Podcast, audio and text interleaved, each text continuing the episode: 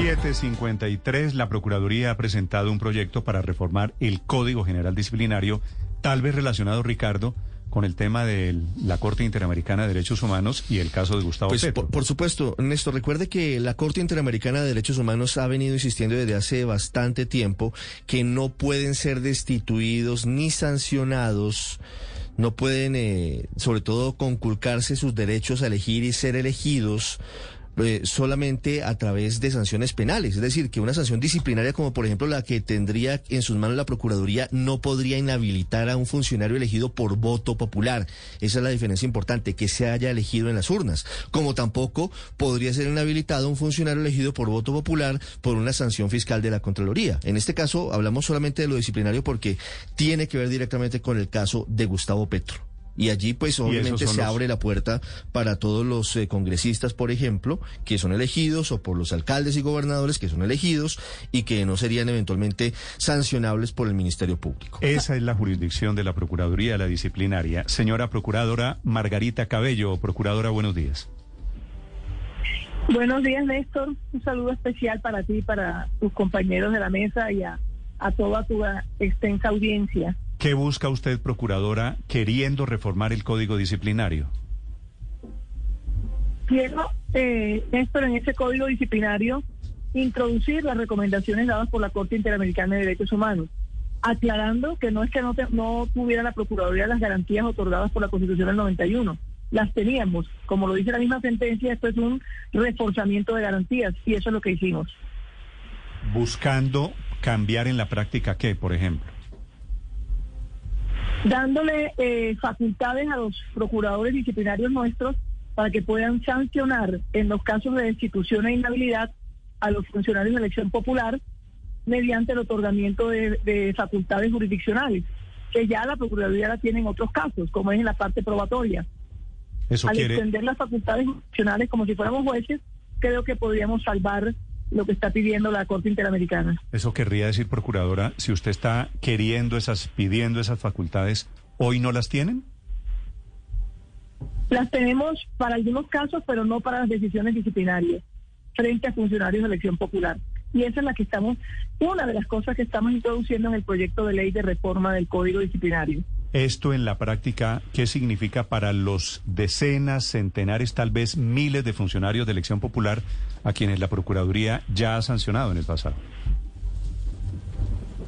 Que tendrían validez sus, las decisiones de, y las sanciones eh, introducidas frente a ellos, por lo que se le van a la decisión va a tener eh, fuerza jurisdiccional de carácter formal, porque ya todas las entidades, las autoridades internacionales y la Corte Interamericana han dicho que las decisiones eh, jurisdiccionales, las decisiones administrativas disciplinarias tienen eh, eh, condición de jurisdiccional de carácter material. No falta el carácter formal que es el que estamos introduciendo en el proyecto de ley. Procuradora, si usted es un poco jurídico, yo sé, y complejo. Sí, sí, sí, de acuerdo. Si usted pide esas facultades sí. al Congreso, ¿por qué anuncia ayer que está investigando a la alcaldesa Claudia López, que es una funcionaria elegida popularmente? Esa es, es la decisión. Eh, a ver, simplemente estamos haciendo la indagación preliminar para verificar si abrimos investigación, es decir, abrimos proceso disciplinario. Lo que la Corte Interamericana dice es que no se puede aplicar sanción de destitución e inhabilidad, no cualquier otro tipo de sanción. Pero ojo, aquí apenas estamos en la indagación para ver si abrimos o no procesos. O sea, en la ya práctica, en la práctica usted puede investigar a funcionarios de elección popular, lo que no puede es destituirlos. Claro. Que es una de las de las sanciones que existen, hay más sanciones. Eh, Lo es... que dijo la Corte Interamericana es que esa especial no debe hacerlo un funcionario con solo carácter administrativo. Sí. Y pero podría, si tiene carácter jurisdiccional lo podría hacer. Y podría hipotéticamente suspender a la alcaldesa Claudia López, digo hipotéticamente, o cambie el nombre del ejemplo.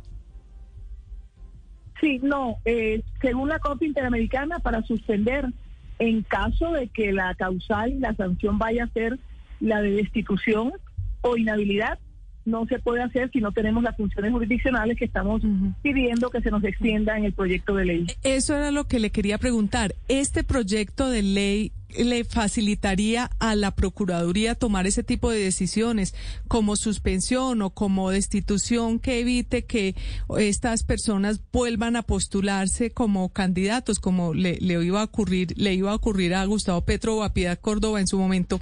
Este cambio eh, en la ley le permitiría porque yo entiendo que la Corte Interamericana de Derechos Humanos en, en un caso incluso en Venezuela pues al final del día de todas maneras no acepta el hecho de que una Procuraduría eh, inhabilite y destituya de esta manera a los funcionarios elegidos por voto popular.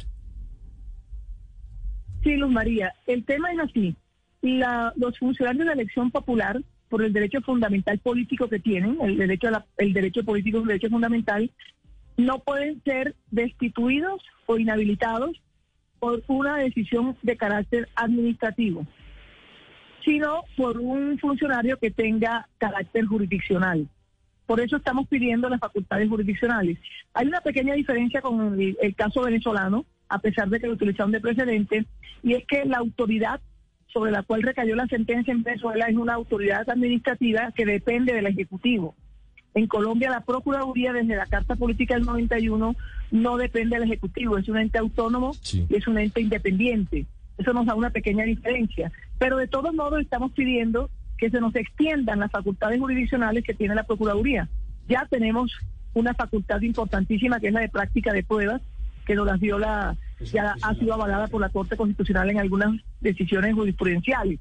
Lo que queremos es extender esa facultad jurisdiccional formal porque ya la material la tenemos en las decisiones nuestras y eso salvaría a nuestro criterio, lógicamente, la, la, petición de, la Corte Internacional. Procuradora, básicamente lo que dice la CIDH es que a un funcionario de elección popular lo tiene que sancionar solamente un juez.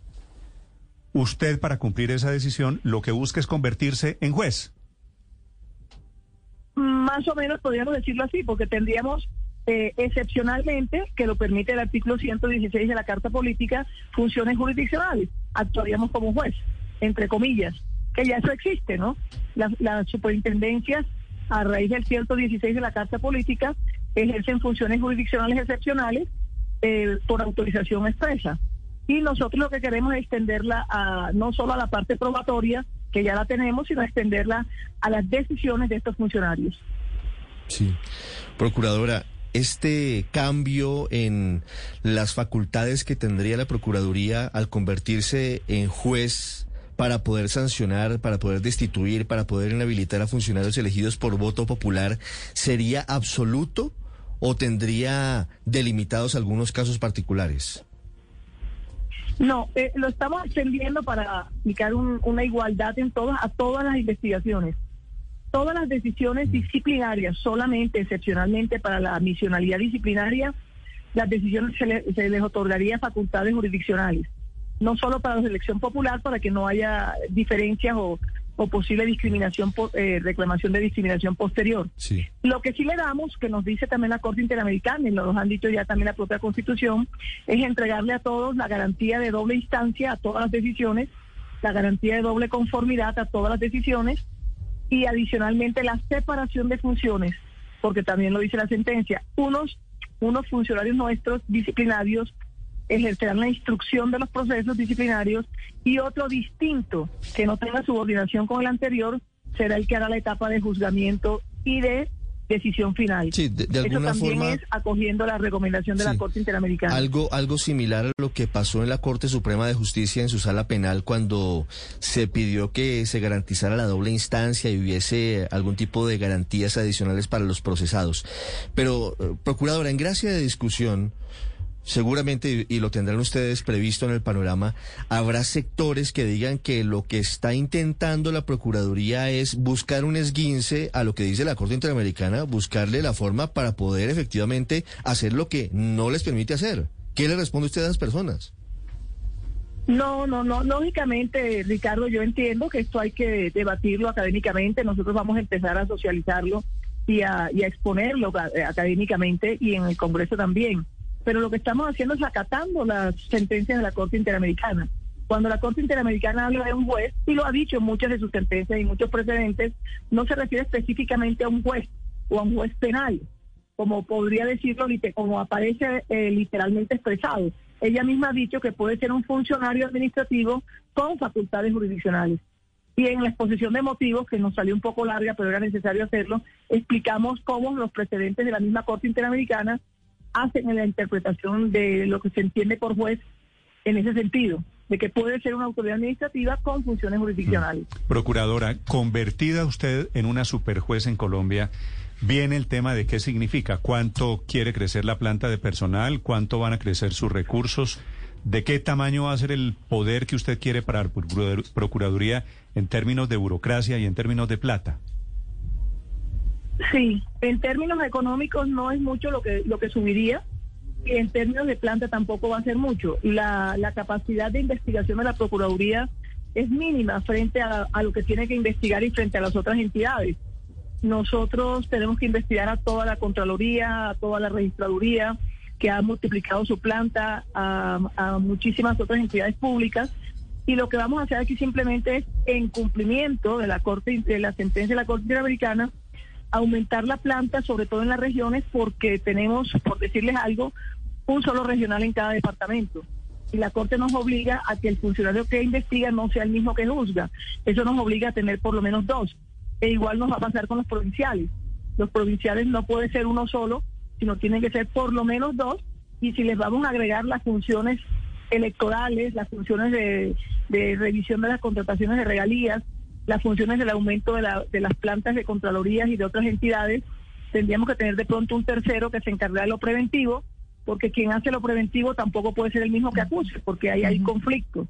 Precisamente. simplemente lo limitado a hacerlo es lo que vamos a hacer. Yo, yo, no sé cuánto exactamente, porque eso estamos pidiendo un decreto eh, para hacer las cargas con, con, con función pública pero será solo lo estrictamente necesario para cumplir la orden de la Corte Interamericana. Precisamente, Procuradora, sobre ese tema del superpoder que, que, adquiriría la Procuraduría con esto, ¿quién va a controlar estas decisiones? Porque el Consejo de Estado, que es como una especie de, de, de otra instancia para las decisiones de la Procuraduría, pues siendo ya de carácter jurisdiccional, pues entonces ya quedaría sin competencia para hacer el control de estas decisiones. ¿Quién las controlaría? No, Luz María, la misma ley estatutaria permite que decisiones administrativas jurisdiccionales eh, puedan ser revisadas por el Consejo de Estado y el proyecto de ley no cambia eso. Estas decisiones de la Procuraduría, a pesar de tener mucha más, más garantía hoy por ser funcionarios distintos quienes hacen el proceso y por tener la segunda y la doble conformidad, la segunda instancia y la doble conformidad, sigue, nosotros no nos metemos ni vamos a afectar la revisión que tienen ante el Consejo de Estado de las decisiones de la Procuraduría. Nosotros no queremos quitarle esa función y la ley estatutaria, la 270 de la Administración de Justicia, permite que una decisión jurisdiccional de un órgano que actúa de manera excepcional pueda ser revisada por una entidad de carácter jurisdiccional como sería el Consejo de Estado. Eso también lo tenemos analizado y eso sigue igual. Argumentos de la Procuraduría para pedir no es un pequeño revolcón. Este, Procuradora, gracias por la explicación. No, un abrazo a todos, Néstor, y, gracias por tenerme en cuenta. Gracias, no, gracias a usted por la explicación. Ahora se avecina un gran debate. Esto es propuesta. Esto genera mucha controversia, Néstor. En época electoral, crecer la planta de la Procuraduría.